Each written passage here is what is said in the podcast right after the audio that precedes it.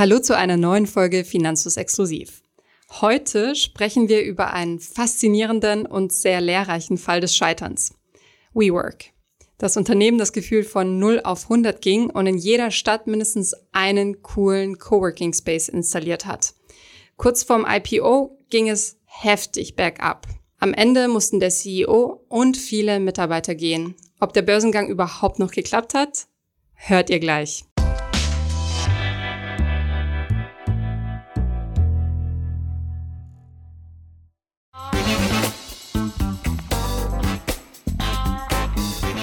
WeWork war eins der am schnellsten wachsenden Startups. Es wurde in einer Reihe mit Tesla, Uber und so weiter genannt. Spätestens vom Börsengang flogen Ungereimtheiten auf. Große Ungereimtheiten. Der CEO musste zurücktreten und der Wert stürzte von erwarteten 47 Milliarden Dollar auf knapp 8 Milliarden Dollar ab. In dieser Podcast-Folge schauen wir uns an, wie es so weit kommen konnte. Denn die Fehler, die WeWork gemacht hat, sagen viel über den Erfolg und das Scheitern von Wachstumsunternehmen aus.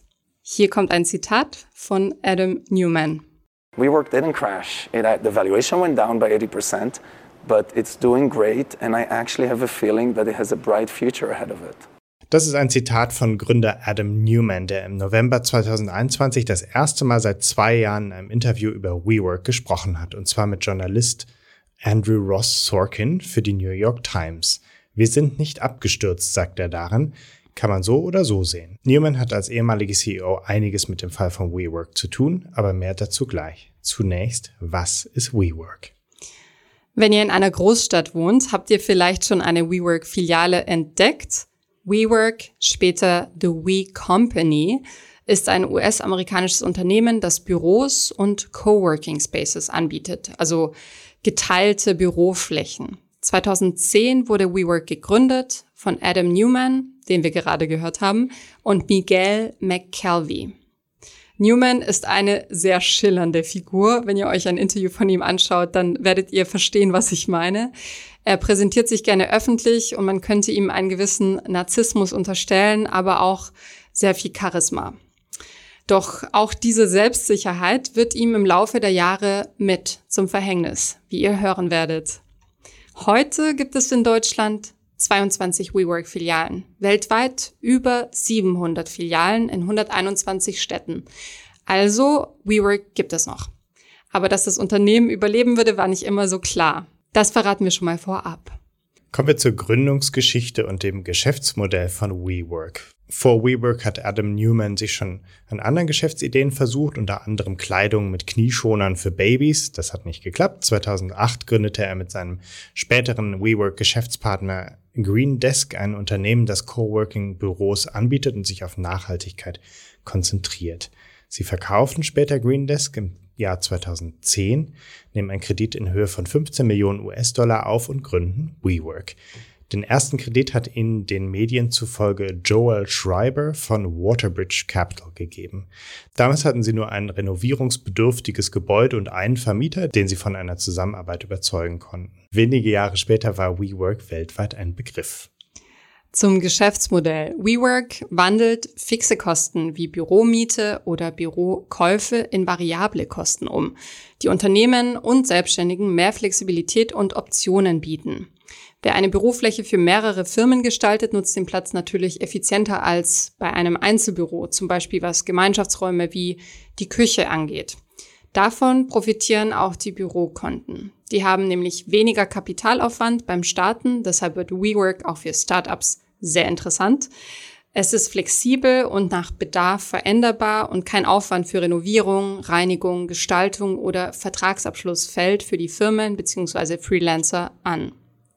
Je nach Standort bezahlt man mehr oder weniger in so einem Abo-Modell. In London hat eine Hot Desk-Mitgliedschaft, also eine Mitgliedschaft, bei der man keinen zugewiesenen Schreibtisch hat, sondern einfach schaut, wo was frei ist und sich dann hinsetzt, teilweise schon umgerechnet 460 Euro pro Monat gekostet, was ich persönlich sehr teuer finde.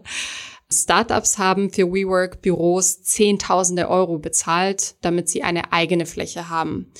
Eine Zeit lang war WeWork wirklich so ein Begriff von, es ist cool, hier Büros zu haben. Also ich glaube, Microsoft war ein Kunde, einer dieser Geschäftskunden und WeWork hat sich gegen Ende dieser Hot-Phase auch immer mehr Richtung Unternehmen orientiert. WeWork hat Büros cool gemacht. Also man könnte sagen, na ja, Coworking Space, das gab es ja schon früher und auch diese Kritik gibt es. Aber WeWork hat sich auf die Fahnen geschrieben, dass es um mehr ging als nur Arbeit. Ähm, es ging um Community, um Gemeinschaft und es hatte fast schon so was fanatisch religiöses, wenn man sich die Sprüche anhört in Interviews und, und Werbefilmen. Ähm, statt langweiligen Schreibtischen hat WeWork auf gemütliche, hippe Möbel gesetzt. Es gab so Leuchtschrift, Deko. Es gab Bars mit gratis Bier und Kaffee, Tischfußball, Brunch am Montag, Yoga am Mittwoch. Die Kunden hießen nicht einfach Arbeitende oder Kunden, sondern Members. Außerdem kaufte sich WeWork die besten und begehrtesten Lagen. Innenstadtlage, verglaste Gebäude, so cool wie möglich. Also von diesem ersten eher heruntergekommenen Gebäude haben die sich echt hochgearbeitet und haben sich richtig schicke und natürlich auch teure Gebäude gesichert. Zusammengefasst kann man sagen, der Spirit von WeWork war die We Generation, so haben sie das genannt. Also es klingt ein bisschen over the top. Es ging um Community, es ging um Selbstverwirklichung, ähm, da kam später noch dazu, dass sie We Live und alle möglichen äh, Subkategorien eröffnet haben, damit das eben mehr ist als nur Arbeiten. Doch zunächst war es halt doch nur ein Coworking Space. Doch dieser Coworking Space war ziemlich schnell, ziemlich erfolgreich. 2010 hatte WeWork gerade mal zwei Locations in einer Stadt und 450 von diesen erwähnten Memberships. Und dann wurde es 2016 zum ersten Mal dreistellig. Äh, 111 Locations in 34 Städten und 87.000 Memberships, also fünfstellig. Und im zweiten Quartal 2019 gab es 528 Locations in 111 Cities oder Städten und eine halbe Million, mehr als eine halbe Million Memberships. Schon 2014 war WeWork laut dem Forbes Magazin der größte Vermieter von Büroflächen weltweit. 2016 wird Microsoft Kunde, IBM bucht 2017 eine ganze Filiale, der Schwerpunkt verschiebt sich von einzelnen Members zu Unternehmenskunden. Ende 2018 besitzt WeWork Büroflächen von 1,3 Millionen Quadratmetern, eine Zahl, die man sich gar nicht vorstellen kann. WeWork erweitert sein Geschäftsmodell um WeLive, Co-Living, ein Fitness- und Wellness-Center und sogar eine Schule, WeGrow nennt sich das dann, in der die Unternehmer von morgen unterrichtet werden sollen. Diese wurden nicht erfolgreich. Als größter Investor ist 2017 die Softbank eingestiegen mit drei Milliarden Dollar in WeWork und nochmal weiteren 1,4 Milliarden Dollar, um WeWork Japan, China und Pacific aufzubauen, die es damals noch nicht gab. Und bis zum Ende besitzt die Softbank 30 Prozent der Anteile von WeWork. Und auch die weiteren Investoren sollte man sich auf der Zunge zergehen lassen. Das sind unter anderem Benchmark Capital, JP Morgan, Goldman Sachs und die Harvard Management Company. 2018 holt sich WeWork weiteres Geld in Form von Anleihen. Sie verkaufen siebenjährige Hochzinsanleihen im Wert von 702 Millionen US-Dollar. Und 2019 hat WeWork 10.000 Mitarbeiter und einen geschätzten Wert von 47 Milliarden US-Dollar. 47 Milliarden US-Dollar. Merkt euch diese Zahl, wir gehen gleich nochmal drauf ein. Das ist enorm hoch und wie sich später herausstellen wird, auch viel zu hoch. An dieser Stelle ein kurzer Exkurs dazu, wie sich Startups finanzieren. Denn ihr könnt euch vorstellen, all diese Büroflächen kann man sich natürlich nicht mit einem kleinen Start-up-Budget leisten. Das kostet richtig, richtig, richtig viel Kohle. Und an die kommen Gründer und Gründerinnen, indem sie unter anderem Wagniskapital heranziehen. Also, das ist die Möglichkeit, auf die vor allem so große wachstumsorientierte Startups in den USA zurückgreifen, Venture Capital oder eben Wagniskapital. Das sind Unternehmensbeteiligungen, in der Regel sehr hohe Summen bis in die Millionenhöhe, wie bei WeWork. Im Gegenzug erhalten die beteiligten Unternehmen, also wie die Softbank, je nach Deal Unternehmensanteile und Mitsprache bzw. Informationsrechte, damit die auch wissen, was mit ihrem Geld so passieren soll in Zukunft. Und das Ziel ist für diejenigen, die das Kapital zur Verfügung stellen, ein Exit, also ein Ausstieg mit Profit. Deshalb sind Venture Capital ausgebende Unternehmen oft an einem schnellen finanziellen Erfolg des Startups interessiert. In einem Interview, das rückblickend über die Zeit gesprochen hat, in der WeWork eben ähm, sehr viele Verluste geschrieben hat, sagte Gründer Adam Newman, dass der Hauptinvestor von der Softbank aus Japan auch sehr gedrängt hat, dass man doch wachsen solle und immer weiter wachsen solle. Ähm, und das ist in diesem Fall eben nicht geglückt. Dann gibt es aber noch andere Möglichkeiten der Start-up-Finanzierung. Dann gibt es zusätzlich Darlehen oder Kredite und je nach Deal kann ein Startup auch bei Darlehen oder Krediten sogar Beteiligung oder Mitbestimmungsrechte ausgeben und auch der Fall der Insolvenz wird festgelegt und Darlehensgeber oder Kreditgeber werden in der Regel bedient, bevor die Anteilseigner bedient werden. Darüber hinaus gibt es Business Angels, das sind Privatleute, oft ehemalige Unternehmer. Business Angels wählen Investments in der Theorie nicht nur nach Profit, sondern auch nach Interesse und Sympathie aus. Und sie sind oft mit Expertise und einem Netzwerk als Mentoren an dem Unternehmen beteiligt. Und dazu gibt es noch viele weitere Möglichkeiten wie Crowdinvesting oder Förderkredite, zum Beispiel ein Gründerkredit in Deutschland, der natürlich im Fall von WeWork nicht relevant war.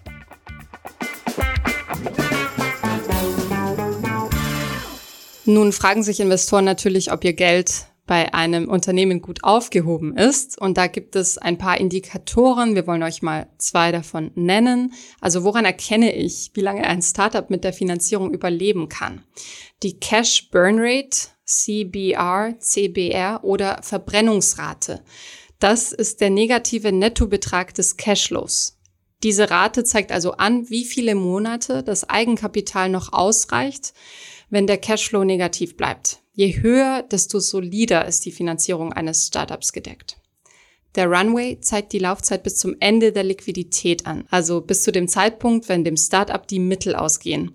Berechnet wird der Runway durch den Abzug der monatlichen Kosten von den Barmitteln. Wir werden an späterer Stelle nochmal dazu kommen, aber ein Problem bei diesen Indikatoren ist auch, dass die Startups natürlich die Infos selbst zusammenstellen und ähm, man da keine unbedingt immer vergleichbaren Variablen vorfindet. Und so war es auch bei WeWork der Fall. Die Investoren waren eben in dem Glauben, dass das alles sehr gut läuft und sich schon irgendwann sehr ausbezahlt machen wird kommen wir jetzt zu der Frage, was passiert in einer Rezession? Wer in Tech-Aktien investiert, erlebt das jetzt gerade. Sobald die Zinsen wie jetzt erhöht werden, trifft das Unternehmen wie WeWork besonders stark, weil diese sehr auf Wachstum durch Fremdkapital, also Kredite setzen. Das Geld wird teurer. WeWork zum Beispiel ist an Langzeitmieten gebunden und es kann passieren, dass die Nachfrage nach deren Flächen sinkt. Der Worst Case bringt dann Entlassungen und andere Einsparungen mit. Verpflichtungen können eventuell nicht eingehalten werden, die Expansion muss der Verkleinerung weichen. Das Argument von WeWork gegen diese Befürchtung war, die großen Unternehmenskunden vor allem haben Laufzeiten von 15 Monaten und in der Rezession würden Unternehmen womöglich doch gerade auf solche Flächen, nämlich flexiblere und kleinere Office ausweichen wollen, also angeblich ein krisenfestes Geschäftsmodell. Ja, obwohl das so ein vielversprechendes Geschäftsmodell war, in das auch sehr große Investmentfirmen eingestiegen sind, gibt es erste Warnzeichen. Denn die meisten Büros mietet WeWork an, manche kauft das Unternehmen und das ist natürlich sehr teuer, sodass WeWork einen sehr großen Vorschuss aufbringen muss.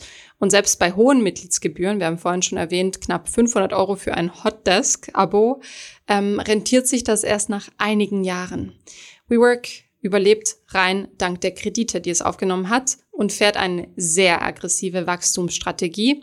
In einem Interview sagt Adam Newman, sein Ziel sei, irgendwann auch auf dem Mars eine Filiale zu eröffnen. Also da seht ihr schon den Größenwahnsinn, der da mitschwingt und den manche wohl ganz cool finden, weil das so ähm, ja, so äh, revolutionär klingt, aber viele warnen davor. Vielleicht erinnert ihr euch an unsere Folge über Wirecard, da war es ja auch so, dass schon einige Wirtschaftsprüfer und Journalisten darauf hingewiesen haben, dass da was nicht stimmen kann und dass es nicht ganz aufgeht, so schön wie es dargelegt wird. Und auch bei WeWork gab es diese Kritiker schon früh.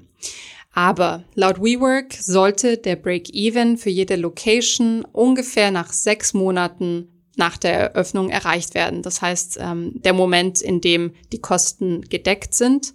Und das haben sie nämlich in ihrem Börsenprospekt veröffentlicht. Was noch so in dem Börsenprospekt stand, verraten wir euch gleich. Was ich ganz cool finde und sehr interessant fand, ist, dass man das Dokument als PDF herunterladen kann. In diesem Börsenprospekt stand auch, dass nach zwei Jahren die Kosten gedeckt sein sollen pro Location und Gewinn gemacht werden könnte. Das sind natürlich Projektionen, die davon ausgehen, dass es weiter so gut läuft und die Memberzahlen sogar wachsen. Es gab aber natürlich niemals eine Garantie dafür, dass es so skalierbar wäre und dass es, ähm, dass es sich so gut weiterentwickelt. Die Skepsis kommt zuerst aus den Reihen der Presse und wie gesagt von Wirtschaftsexperten. Denn ein Vergleich ist nicht zu ignorieren. Es gibt schon Unternehmen, die Coworking Spaces anbieten. Und die sind nicht bei 47 Milliarden Dollar Schätzung. Unternehmen wie Regis, heute IWG, setzen auf ein ganz ähnliches Konzept. Und in der Dotcom-Blase musste Regis gerettet werden. Ein Problem waren damals die Langzeitmietverträge, aus denen man sehr schwer wieder rauskommt, also finanzielle Verpflichtungen. Und selbst wenn die Mietpreise insgesamt sinken wegen einer Rezession, muss man diese Kosten weiter decken. Und WeWork hat eben nichts neu erfunden. Also man sagt bei jedem ähm, Startup so, was ist die Special Source? Was habt ihr neu erfunden? Warum, warum seid ihr ein Unicorn und warum seid ihr das ganze Geld wert?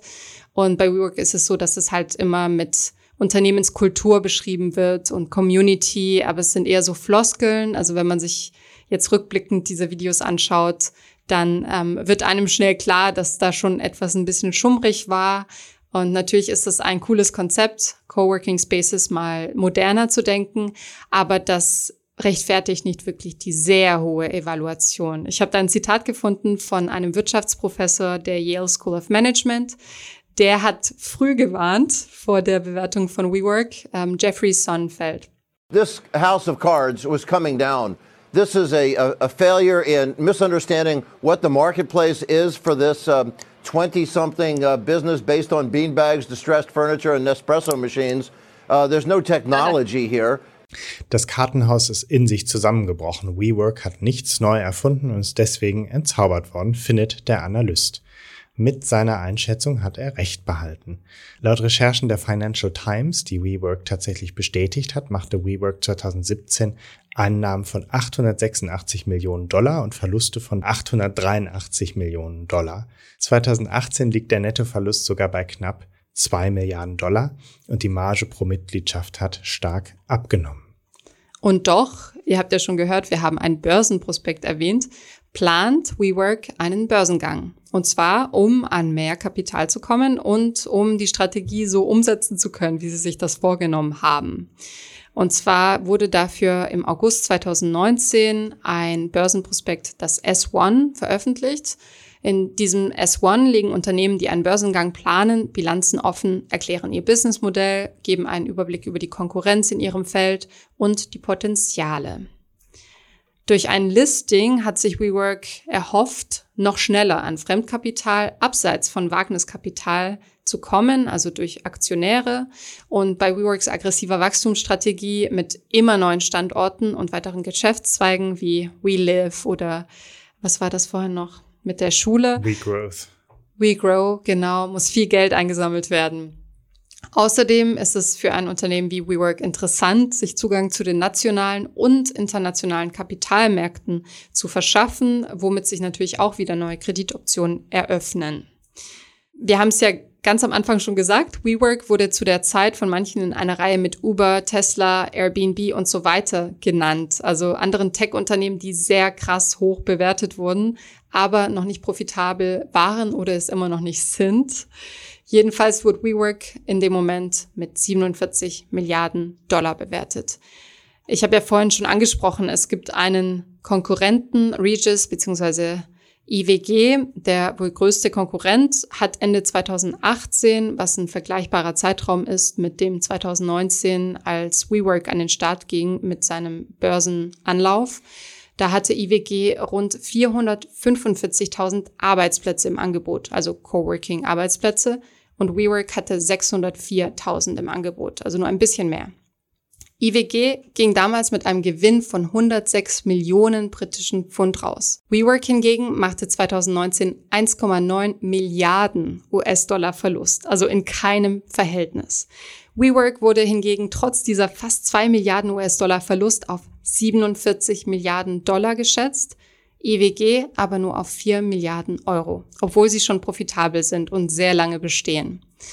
Jetzt könntet ihr sagen, das ist doch völlig verrückt. Wer, wer glaubt denn diese Geschichte von WeWork noch? Aber offenbar haben viele Investoren WeWork wirklich als so wertvoll angesehen und diese Erzählung von We ist mehr als nur ein Arbeitsplatz, sondern das kann noch viel weiter wachsen, geglaubt. Gründer Adam Newman blickt in einem Interview 2021 darauf zurück und sagt, als er nach Größenwahn und Realität bei der Bewertung gefragt wird, We had bankers coming to us showing us, uh, I'm embarrassed to say, but pieces of paper saying that we might be an extremely highly valued company, way more than 47 billion. So when the whole world is telling you that, yes, we believed it and, and we thought it was really happening. Doch natürlich ist es auch anderen Leuten aufgefallen, dass die Zahlen sehr hoch gegriffen sind und dass es Probleme in den Bilanzen gibt. Gründer Adam Newman hat WeWork zwar schnell aufgebaut, aber offensichtlich ist nicht alles ganz clean. Seine Bilanzierungsmethoden werden angezweifelt, da kommen wir nochmal drauf zurück, Stichwort bereinigter EBITDA. Es gibt potenzielle Interessenskonflikte. Er vermietet nämlich auch eigene Immobilien an WeWork. Seine Investments sind von außen nicht unbedingt nachvollziehbar. Er steigt zum Beispiel in das Surf-Startup Wave Garden ein und sagt, Surfhallen könnten zum Teil der Zukunft von großen Büros sein bei Google und Co. Er verkaufte die Marke Wii, die ihm selber gehörte, für 5,9 Millionen Dollar an seine eigene Firma und zahlte das Geld nach einiger Kritik zwar zurück, aber das zeigt ein bisschen so, in welchen Dimensionen dieser Gründer denkt. Das Börsenprospekt S1, in diesem Fall das Unternehmen für Finanzierungsrunden zusammenstellen, schießt über das Ziel hinaus. Viele Fotos und Lifestyle-Sprüche finden sich darum, außerdem der Claim, dass der Markt von WeWork ein Potenzial von drei Billionen Dollar hat. WeWork zieht mit dem S1 viel Spott auf sich, auch weil das Unternehmen Regeln ausreizt. Zum Beispiel sprechen sie von einem Community Adjusted EBITDA, e, das schreibt man EBITDA, und rechnen den Gewinn einfach nach ihren eigenen Regeln aus.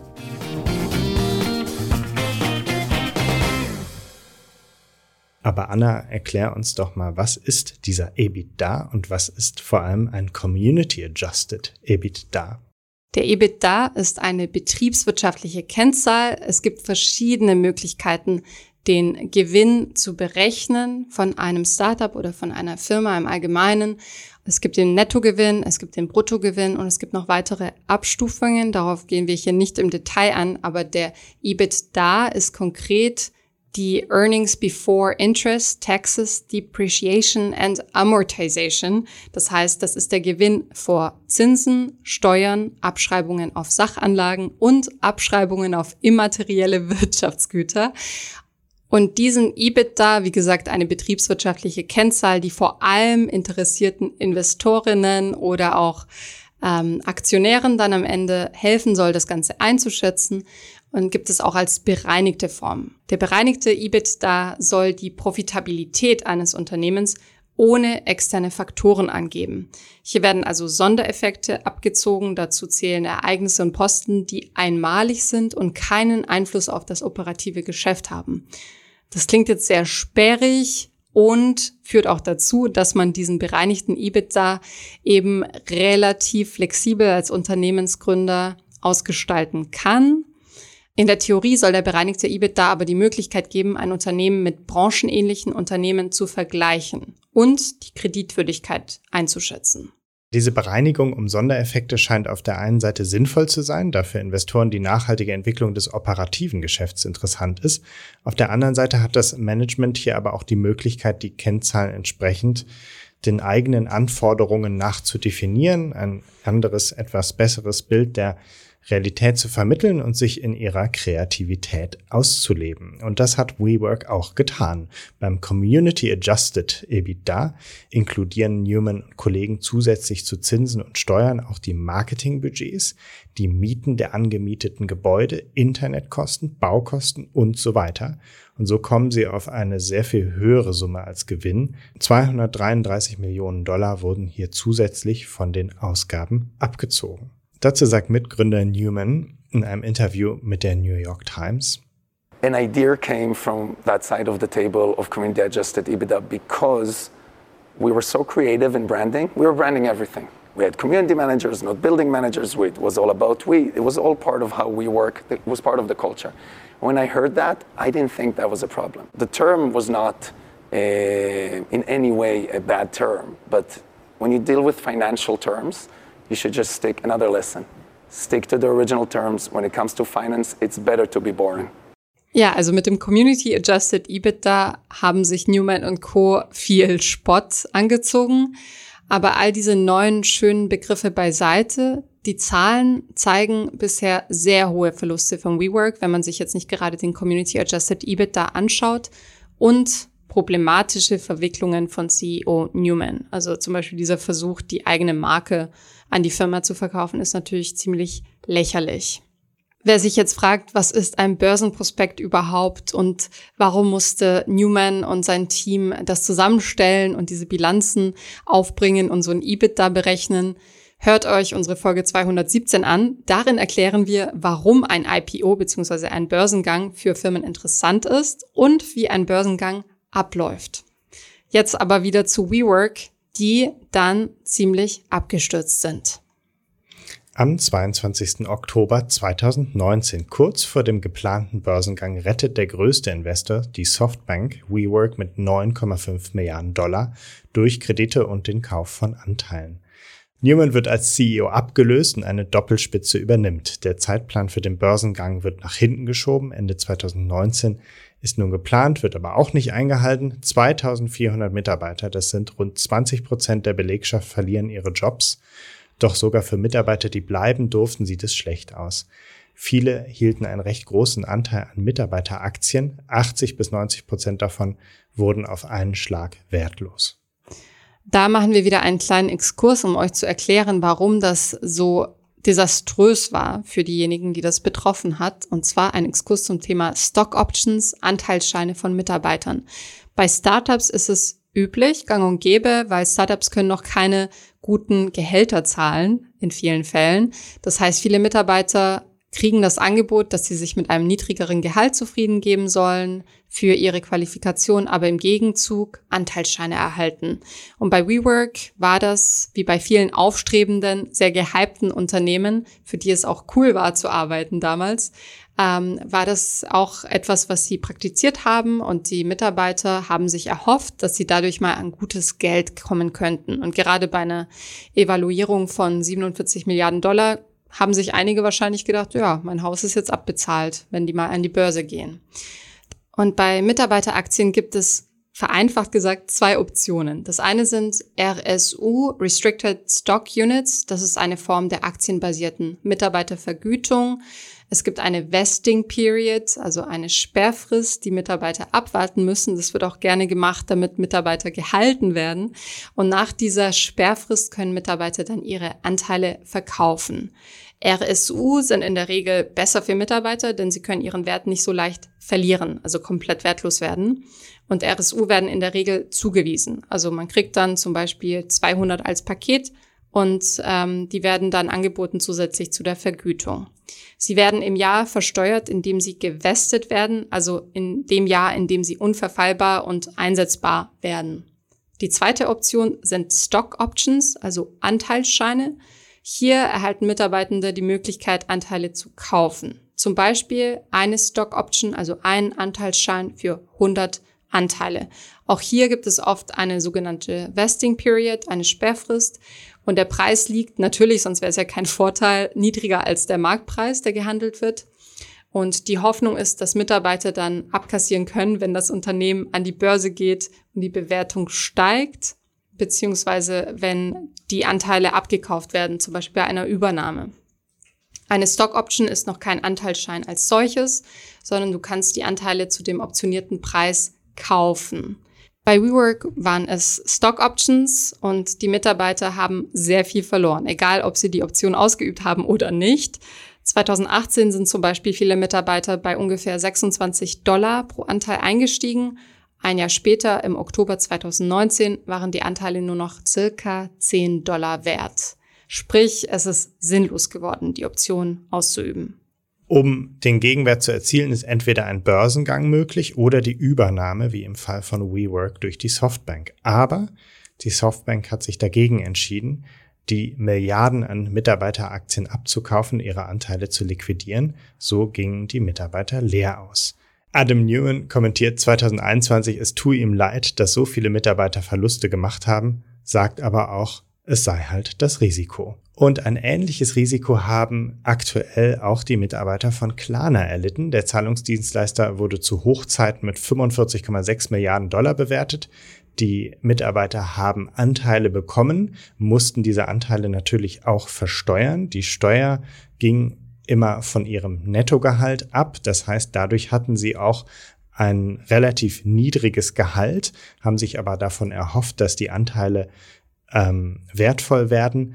Und anschließend ist auch Klarna in die Krise geraten. Die Bewertung ist auf 6,7 Milliarden Dollar gerutscht. 85 Prozent weniger als der All-Time-High. Das heißt, bis zu diesem Betrag haben auch die Mitarbeiter verloren und viele haben am Ende mehr Steuern bezahlt, als ihre Anteile je wert waren und damit auch verloren. Ja, ziemlich tragisch für die Mitarbeiter. Ähm, klar ist da immer ein Risiko bei, aber da sieht man, finde ich, ganz gut, dass als Unternehmer man auch natürlich sehr viel verbrannte Erde nicht nur bei den Investoren und Investorinnen hinterlässt, sondern auch die Verantwortung fürs Personal, denke ich mal, lastet.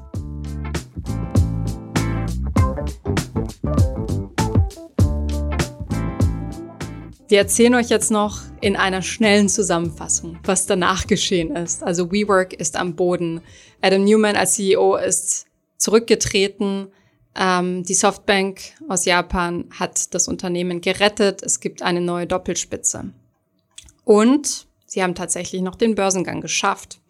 Im Oktober 2021 ist WeWork an die Börse gegangen mit einem SPAC-Börsengang. Dazu empfehle ich euch Folge 167 unseres Podcasts. Darin beschreiben Mona und Thomas nämlich, was ein Special Purpose Acquisition Company Börsengang so ist. Vereinfacht gesagt ist das eine Firmenhülle. Also Specs sind leere Firmen ohne operatives Eigengeschäft oder auch Blankoscheckgesellschaften, die allein mit dem Ziel gegründet werden, später eine andere Firma, in diesem Fall WeWork, zu übernehmen. Im Fall von WeWork hieß die SPAC, also die Börsenhülle, BowX Acquisition Company. Mit dem Kapital, das diese SPAC dann eingesammelt hat, sucht sie ein geeignetes Unternehmen, mit dem sie fusionieren kann. Anleger kennen im Vorfeld nicht genau das Unternehmen, mit dem fusioniert werden soll und das an die Börse gebracht werden soll, sondern nur das Themenfeld, zum Beispiel Biotech. In der Regel haben die Specs Manager dann 24 Monate, also zwei Jahre Zeit, ein geeignetes Unternehmen zu finden und zumindest eine Absichtserklärung zum Unternehmenszusammenschluss vorzulegen. Der Vorteil ist für WeWork zum Beispiel, dass es weniger Regulatorien gibt als bei einem klassischen Börsengang oder bei einem IPO. WeWork wurde jetzt, also Ende 2021, mit 9 Milliarden Dollar bewertet, was immer noch nicht schlecht ist aber 2019 waren es 47 Milliarden Dollar. Also eine krasse Diskrepanz. Und wir erinnern uns an die IWG, die 4 Milliarden Dollar wert war. Also immer noch drüber. Adam Newman, ihr fragt euch jetzt sicher, was mit ihm passiert ist. Um ihn müsst ihr euch keine Sorgen machen. Adam Newman erhielt Berichten zufolge knapp 1,7 Milliarden Dollar vom Hauptinvestoren Softbank. Der hat nochmal schön verhandelt und zwar dafür, dass er aus dem Vorstand ausgeschieden ist und seine stimmberechtigten Anteile abgegeben hat. Für ihn ging also alles gut aus und er vermarktet jetzt ein Kryptoprojekt, für das er bereits 70 Millionen Dollar eingesammelt hat und ein Immobilienprojekt in Florida, für das er gerade 350 Millionen Dollar von einem der Facebook-Investoren erhalten hat. Das Unternehmen wird bereits auf eine Milliarde Dollar geschätzt und wenn ihr wie ich die Apple TV-Serie zu WeWork angeschaut habt und ähm, dann auch so neugierig geworden seid, euch äh, Adam Newman mal anzusehen, dann wisst ihr, was ich meine, wenn, wenn ich sage, er ist sehr charismatisch und so eine richtige Führerpersönlichkeit. Deshalb überrascht es mich nicht, dass er schon wieder sehr viel Geld bekommen hat für seine Business-Ideen. Ja, da haben sich doch mit ihm und einem Kryptoprojekt zwei gefunden, die wahrscheinlich zusammenpassen.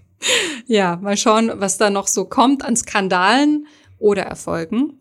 Ich will es ja nicht ausschließen. Wir hoffen, dass wir euch ein gutes Lehrstück dazu, wie man sich überschätzen kann. Ja, was lernen wir daraus? Ähm, IPOs sind riskant. gerade wenn man direkt in ein IPO investieren will. In diesem Fall ähm, kam es ja erstmal gar nicht zum IPO, aber auch SPACs sind riskant, denn am Ende steckt da plötzlich WeWork drin, ohne dass man äh, wusste, was da später reinkommt. Ähm, aber natürlich kann man damit auch gut gewinnen und wie immer ist es sinnvoller, wenn man nicht nur in ein Unternehmen investiert, sondern in ganz viele. Und am besten checkt man auch nochmal, wer im Vorstand sitzt. Genau.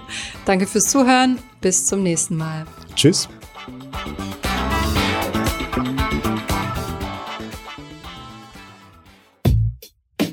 Ich hoffe, diese Podcast-Folge hat dir gefallen und du hast was dazugelernt. Wenn ja, dann erzähl doch gerne auch deinen Freunden und Bekannten vom Finanzfluss Podcast, die sich für das Thema finanzielle Bildung interessieren oder interessieren sollten. Wenn du uns auf iTunes zuhörst, dann lass uns gerne eine positive Bewertung da. Das sorgt dafür, dass wir noch besser auffindbar werden. Alle wichtigen Links und Verweise findest du wie immer in den Shownotes zu diesem Podcast. Auf unserer Homepage findest du außerdem eine ausführliche Beschreibung zu jeder Folge. Du findest sie unter finanzfluss.de slash podcast. Vielen Dank fürs Zuhören und bis zum nächsten Mal.